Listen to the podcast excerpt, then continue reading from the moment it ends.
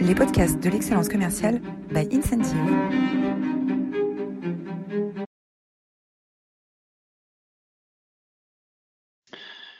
Bonjour à tous. Uh, hello, everyone. Uh, I'm Roland Massenet. Uh, I'm uh, really happy to welcome uh, uh, author uh, Nyok Nguyen today. hello, Nyok. Hi. Hello, Roland. Thanks so much for having me. So um, uh, today we're going to talk about uh, uh, how to to manage a multicultural uh, generation. Um, first, uh, uh, thank you very much for your loyalty in the masterclasses for on sales excellence. Um, last week you were 414 participants to hear Stéphanie Talleux talk about how manage managers should keep their singularity, uh, their um, special way to to manage and, and not always try to to to meet the criteria that you can find in business books.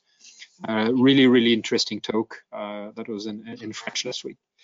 Uh, so uh, this week we are going to uh, to talk about a fantastic subject. Just before that, uh, I'd like to say that uh, the incentive, uh, the, the masterclasses on sales excellence are sponsored by Incentive. Incentive is bridging the gap um, between the, the, the, the, mobile apps that we have to engage ourselves uh, in uh, challenges like uh, running a marathon or learning a new language, and the tools that are available for managers to coach their team that are mainly email and Excel files.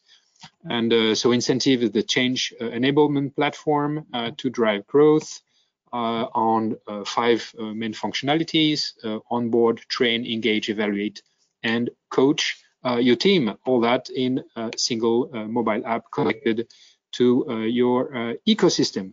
And we work in uh, about 20 countries. We're available in nine languages across industries.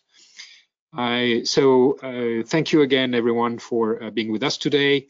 I'm really, really happy uh, to be here with Nyok. Nyok uh, has a, a, fantastic career, and um, recently she was uh, uh, she was at Incentive um, as a, as a, a, account manager and customer success manager.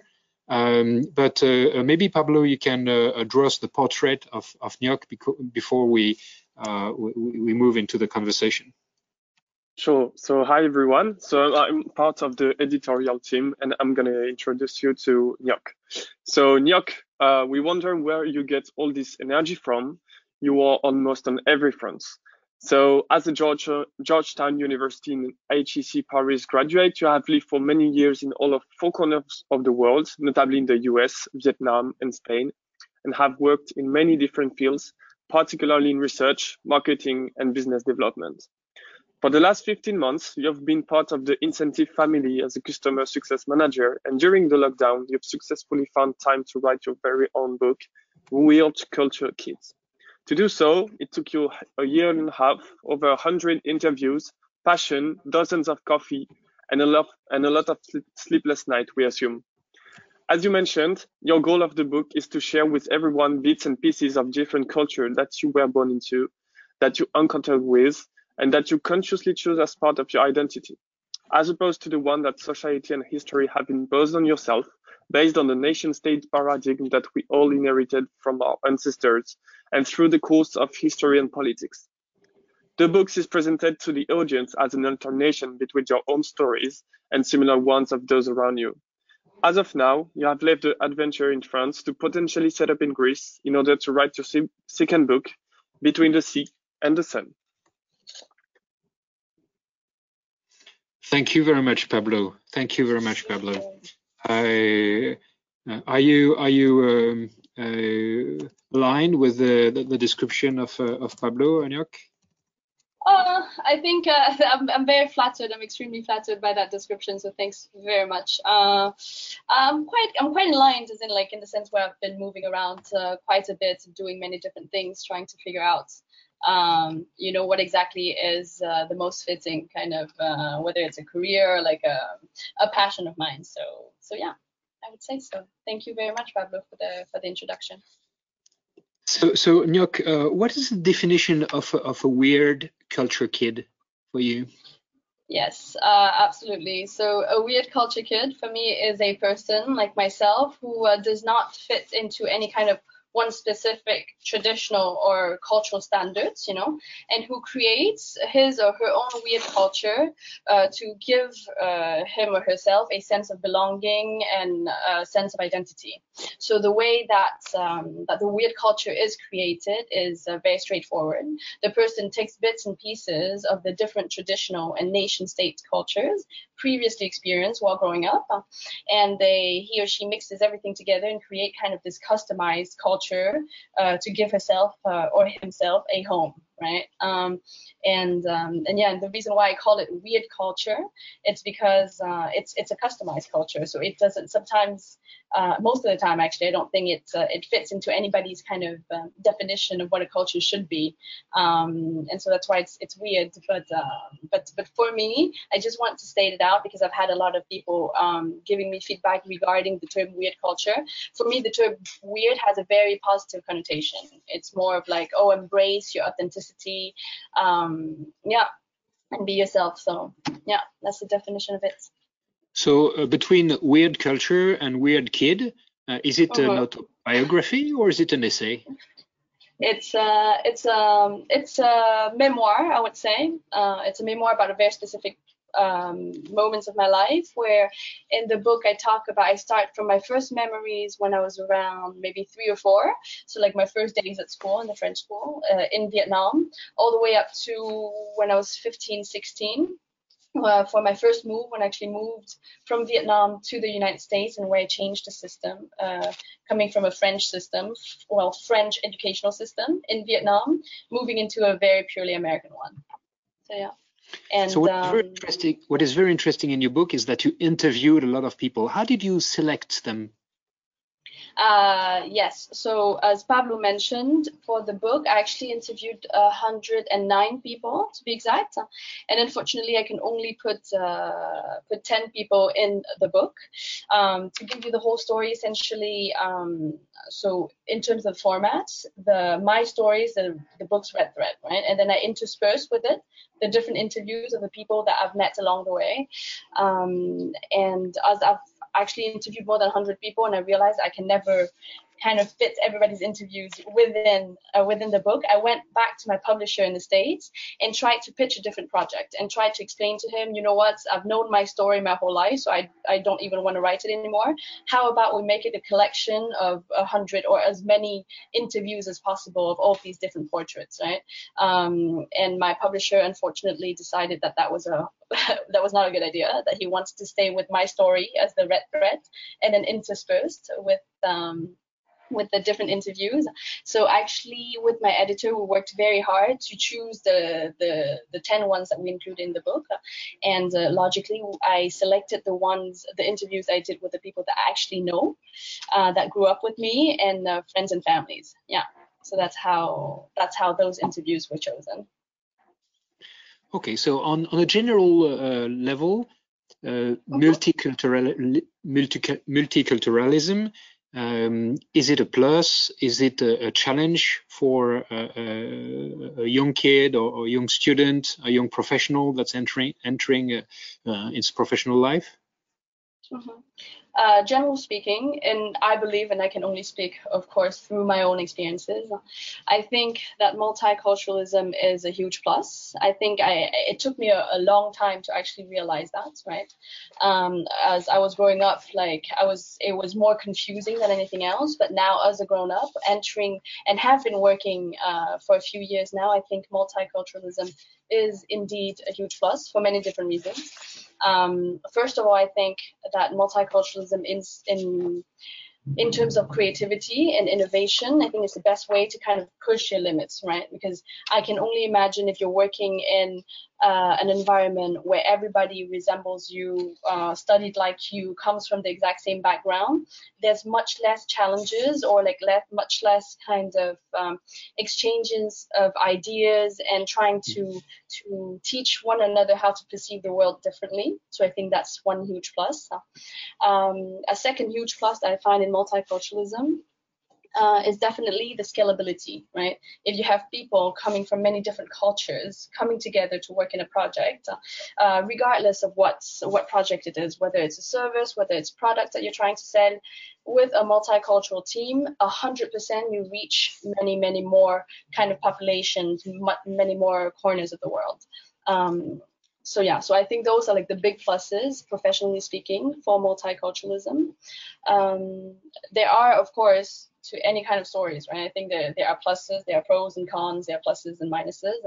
So I think in terms of um, difficulties, uh, there are also a lot of difficulties um, in working with multiculturalism, uh, multicultural, sorry, teams or multicultural environments.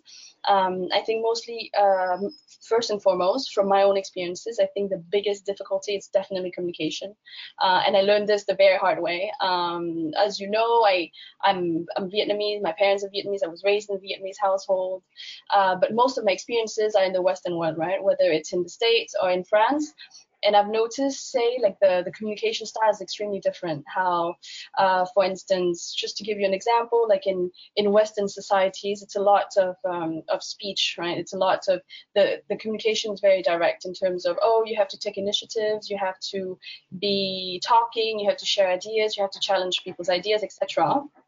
Um, However, in like more of like the the I don't want to say Asian because it's it's very general, but in the Vietnamese society, for instance, you should never question, or as in like you if you have questions or if you disagree, you shouldn't voice it um, in a meeting. For example, you should put it in writing and then you send it to the person concerned so that's uh, so that it's just between you and that person to talk about so that you kind of like save face for for him or her throughout a meeting so those are things that I know that, um, that I used to struggle a lot with um, when you know like having the multicultural background that I have and working in Western companies, um, or something very specific to incentive example that I find very interesting and I share it with a lot of people.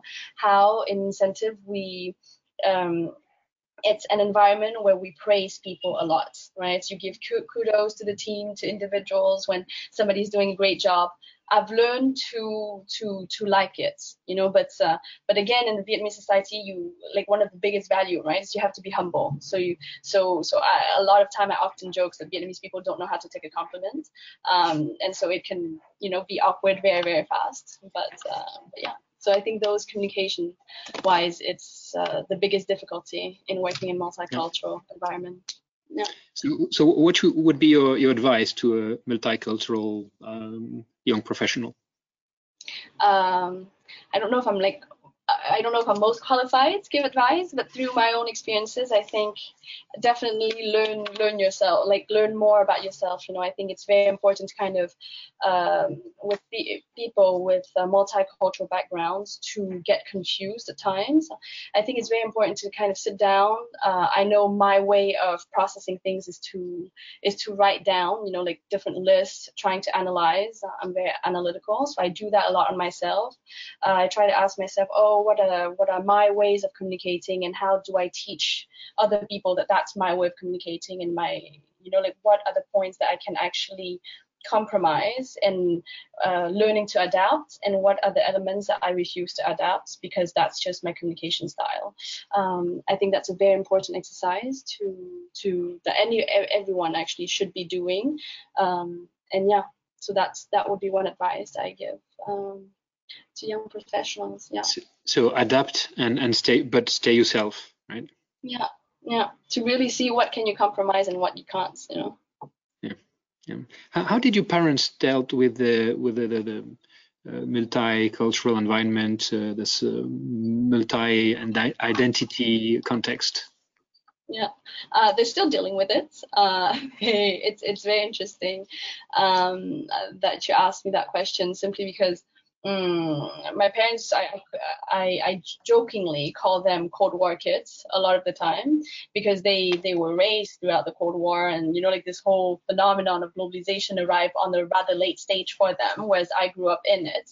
Um, and to give everybody a, a, bit of context, they were educated in Hanoi in Vietnam and then they moved to Moscow, Russia to be educated uh, there where they did their university days and PhDs and when they had my older brother and myself, they sent us to the ironically, they sent us to the International French School in Hanoi, and then furthermore, sent us to the United States for, for boarding school and university. So you can imagine that the the way we see um, this question of identity is extremely different. Um, my parents are adamant believers that, um, how to say that, identity and belonging is only transferred through blood, right? So for them, and they would say it over and over and over again, uh, they remind me constantly ever since a very young age that I'm Vietnamese, right?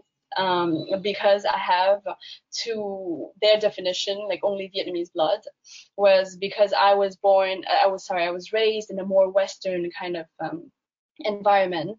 I tend to believe that identity is something that you create right? Something that you like I've explained in the definition of weird culture kids. It's something that you built up to that you take bits and pieces of the many different cultures and elements that you find in your life and you build up that identity um, and it's something that I share a lot with my parents. For instance, when I was younger and I wanted to be French, uh, because I felt very French, because I adhered to the French values and principles, and um, and until today, it's it's a debate that we have at home, you know, where they they would remind me, "You're not French," and uh, regardless of what happens, and because a lot of time I'd be like, "Hi, I'm Vietnamese, but," and then I I explain why do I feel, you know, a bit French, a bit American, and um, and yeah, so they're still dealing with it, and I think they will forever deal with it. But uh...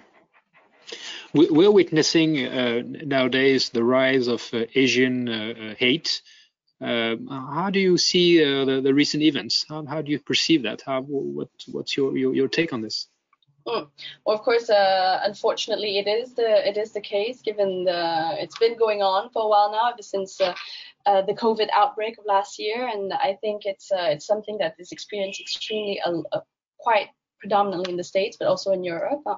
Um, and I mean, it's heartbreaking, right? In the first place, I think, and and it brings actually, it's interesting that you asked me this question right after my parents' question because uh, just to tie back to my answer earlier, um, I recently had a, a, debate with my parents because it usually turns into debates all all of our discussions about identity once again, and um, and I think my parents raised a very interesting points because they were telling me, uh, you know, Nyok, maybe you feel like you belong to French society, maybe you feel like part of your identity is French, but given the rise of um, of Asian hate, of this like like yeah, just this hatred towards Asians, right? Like recently, that movement, for lack of better words, just shows that your sense of belonging in any Western society is forever conditional, right? Because there is a condition to your feeling of belonging.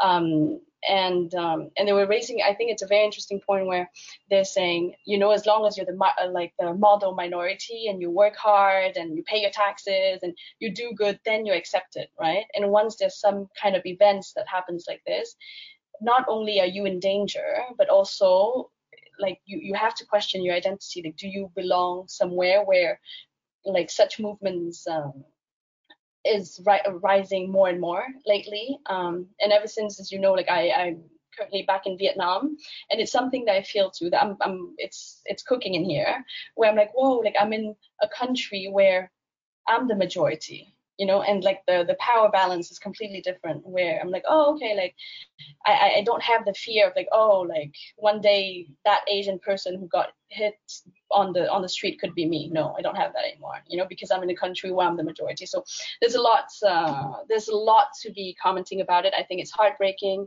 Um, i think it's uh, it's uh, it's a huge problem that that could potentially be solved in education and better education for everyone. Um, because i think it's a it's it's a this problem comes from ignorance but then that's just my own opinion and yeah. Uh, for, for you what is a multicultural identity? How, how do you combine different uh, cultural backgrounds uh, in informing your, your your own self your own identity Mm.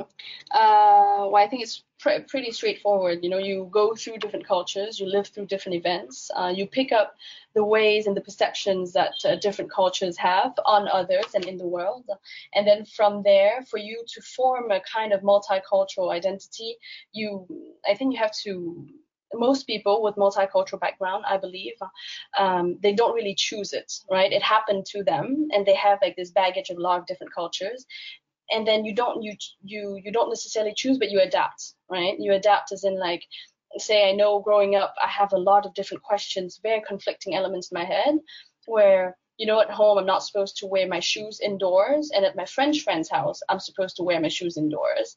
So I'm like, okay, which one's better? I don't know, you know, or, or, or maybe better is not a word to, it's not the the right comparison. You know, it's just the French people do like this and Vietnamese people do like that, and it's okay. And you know, like if I'm in the French person's home, I adapt, and vice versa, right? But those are like the easier questions.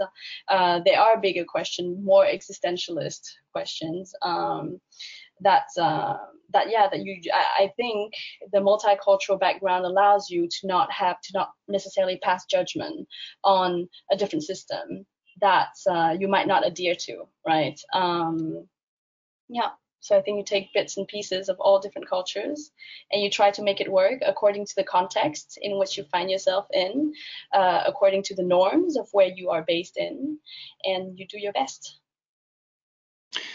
So, so you're currently in, in quarantine in a hotel room for uh, for another two weeks.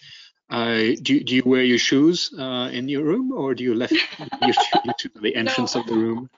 no, I have to wear my shoes because I cannot open that door. See that door over there? It's only open from the outside and not from the inside. It's kind of crazy. Really? Yeah. I'm stuck here. So how do, how do you how do you manage um, uh, those both those identities and, and stay healthy? Um, uh, avoiding your, your your mind and your your personality to to be dispersed uh, across uh, uh, the, uh, too many fields. Yeah, um, it's something that like it took it took me a while to actually got here. I think because um, yeah because as you said like there's just so much going on and you just never you because I was growing up i thought that i had to choose right i thought that there's one way to do uh, there's one right way um, and i think the most healthy way is just to accept yourself and to accept the fact that there is no right or wrong, right? No better or worse. There's just different ways.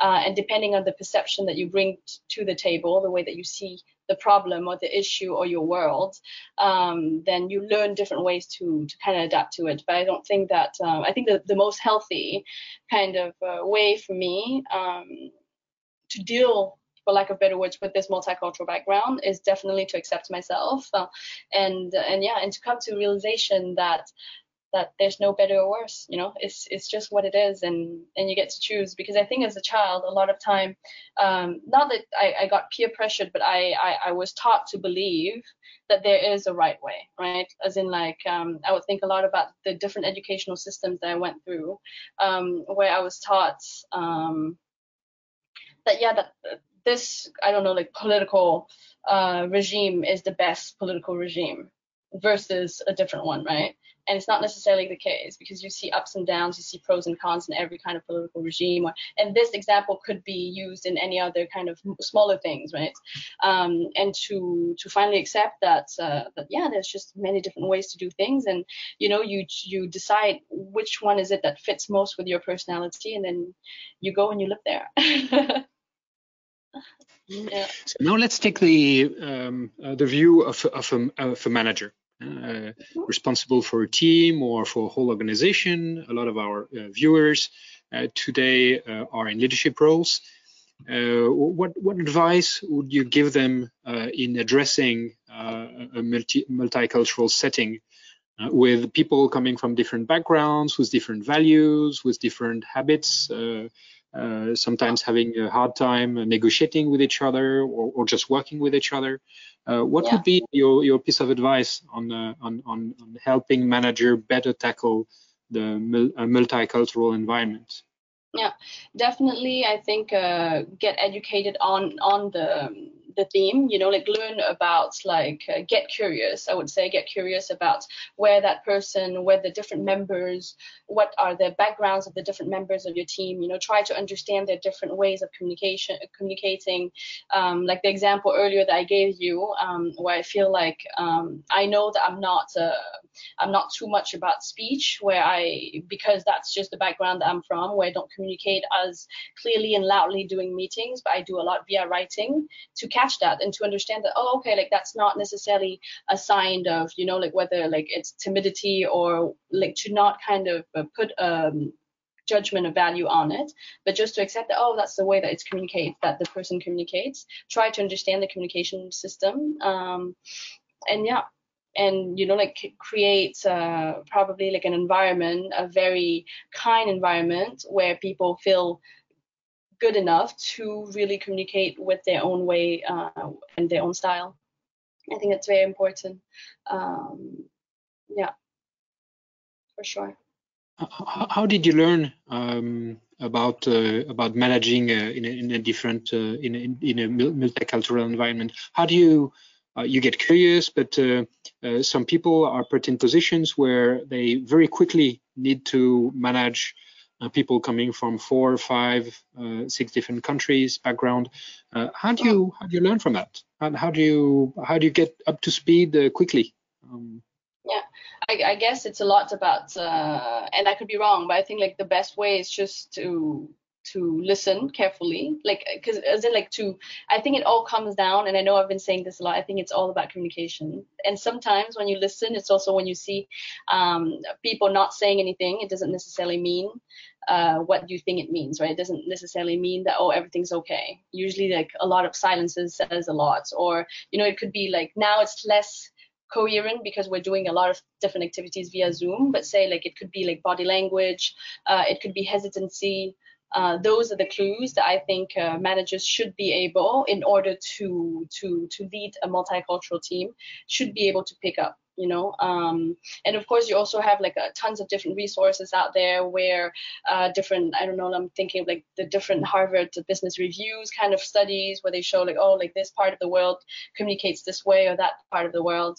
Um, i think the manager can also potentially uh, take the leads you know and before while recruiting members of uh, internationally to learn up about um, their these different backgrounds and see whether that's their way of communicating um, yeah, I think those. Um, you, you said uh, earlier um, uh, that uh, that uh, uh, people would need to address communication patterns. So maybe first uh, acknowledge the fact that there are differences. Yeah. And there will be misunderstandings, and that's normal in an international setting. Um, and and the, the, the very fact that you acknowledge the difference opens the eyes and the ears of uh, of everyone, and and, mm-hmm. and maybe uh, have everyone explain their difficulties in in communicating, in hearing, in understanding communication yeah. terms. as a first step to to open to open the the eyes of, of everyone. Um, yeah. Um, uh, how do you how do you make sense of uh, your multicultural uh, differences? It's a it's a path. you said earlier, uh, it's it's a journey. Um, mm-hmm. how, how, do you how do you combine and how do you make sense of of uh, of, of all, all, of this of, of your different influences? How, how do you, you you build yourself? Uh, you as, as we, we, are social animals and we want to be part of a group. Uh, mm-hmm. Being a, a multicultural uh, child and then now a professional and, and a manager uh, how, how, do you make sense of your uh, different identities? Yeah, um, I think I've stopped trying to to make sense of it because I think uh, a lot of time there's such conflicting elements that it's very very hard for you to make sense uh, of of your identity. Not to mention that your identity fluctuates as uh, as you go and as you encounter new people and new cultures. Um, so I think you just learn to live with it and you just uh, you adjust accordingly, right? You you learn the norms and the customs of the person that um, that you're speaking with, and uh, you learn to communicate. And and the person also, I believe that the person that you're communicating with has also the duty to teach you how to communicate with him or her, right? Um, so I think this, yeah, it's uh, it's very hard to to say that I made sense of it all because I, haven't. You know, I still don't know whether whether Buddha is more loving or Jesus. I don't know because these are like different things I was taught. Um, so yeah, I think you adjust and uh, and you live accordingly. So you, what you're saying is that identity is a is a living organism, and that mm-hmm. uh, the first thing is accepting that your identity is not frozen in time or in location uh, uh somewhere. That uh, your identity is building uh, with your experiences. Is that it? Of course, it's constantly evolving for sure. Like if you asked me maybe like six, seven years ago, where where do you think where I thought I was from, I would tell you France without blinking of an eye, you know. And now I feel much more American because of the different influences and like the studies that I did there, etc. Um, and that will for sure change, you know, if I were to stay in Vietnam for another couple of years, and that's it, you know. So it's uh, it's forever evolving, and I think it's also very um, uh, tied to the context and tied to your your phase in life, you know, or or at least that's that's what I like to think. I think a lot about uh, my French identity as like the very rebellious one when I'm a teenager, you know, when I wanted to uh, I wanted to defy all the rules, and as now as a young professional, I see myself more as American, but I try to be very serious, and so yeah, constantly evolving. um, uh, in in your experience, uh, you had uh, tough times, and Uh, did you have an advice for people going through, uh, you know, uh, difficulties managing or, or, managing their own identities? driven from from your own experience um, yeah. to give to the audience Yes, I think like uh, I think a lot about my move to the states. So when I was 15 and and I did two years of high school there, and I still think of those moments, those two years as like the hardest moments of my life in terms of identity because I went through a very existentialist crisis. and at that age, you think that that was the biggest problem in the world, right? Um, so I would say keep going, you know, keep going, and uh, and and I hope and I know at least that it will be worth it, you know, because I think of those two two years in the states, I I think those are the two most horrible years of my life. And yet, if I have to redo it again, I'll redo it again. You know, because of all the the extra pluses, the different kind of um, thoughts that I had, the different kind of crises that uh, that because I believe that all crisis serves a purpose, right? So I think really it's thanks to those two years that uh, that I've, I've managed to to get a lot of different thoughts and ideas to finally write this book, Weird Culture Kids. So for sure, keep going. And um, and one day, I think you'll realize uh, what what was behind all the pain. What's the purpose of the crisis? Thank you very very much, Nyok, for uh, for this uh, uh, passionate uh, discussion. so we selected a, few a few bonus ideas. First, you have to buy Weird Culture Kids. Uh, it's it's really a, a, a fantastic uh, a fantastic book uh, to read. It's really really easy to to to read and a lot of interesting ideas around management and management in in a, in a team. Uh, even if you have people from the same country uh, speaking the same language, you do have different cultures. And I loved your view on uh, on on culture uh, as a as an evolving uh, as a living organism that you build over time with experience. Um, so uh, to to uh, go further, um, uh, there's a, a great TEDx talk, talk "The Mo Modern Maze of Cultural Identity" by Mashal Hirazi. Then there is a, an article about multicultural identity by Veronica Bennett on the uh, PsycNET American Psychological, Psychological Association, uh, and uh, uh, a book, a Third Culture Kid, by David Pollock and Ruth Van Reken. Um, you have all the references on the presentation. Can I just make week, a small point? I'm sorry. Sure, of course, of course. No, I just wanted to talk about the book Third Culture Kids. Uh, it's a great book. That's all I want to say. the last oh, book the, that you that you mentioned, the third culture. Right, this one. This one. Yes. Okay. Yeah. Uh, sorry, that's all I want um, to say. Uh, next week, uh, the the masterclass will be uh, again in French. Uh, we will have the honor of uh, welcoming uh, Michel Barabel, who is the director of the Executive Master of Human Resources at Sciences Po Paris. Uh, and uh, we are uh, open for questions if you have some questions for Nyok. now we have about, do you still have a, a few minutes to spare with us, Nyok? Yes, of course. Great. Absolutely. So yeah, we, we actually had one question from Anthony, um, who's asking, as you lived in the US and France, do you do have you spotted any difference in the way people think about multiculturalism?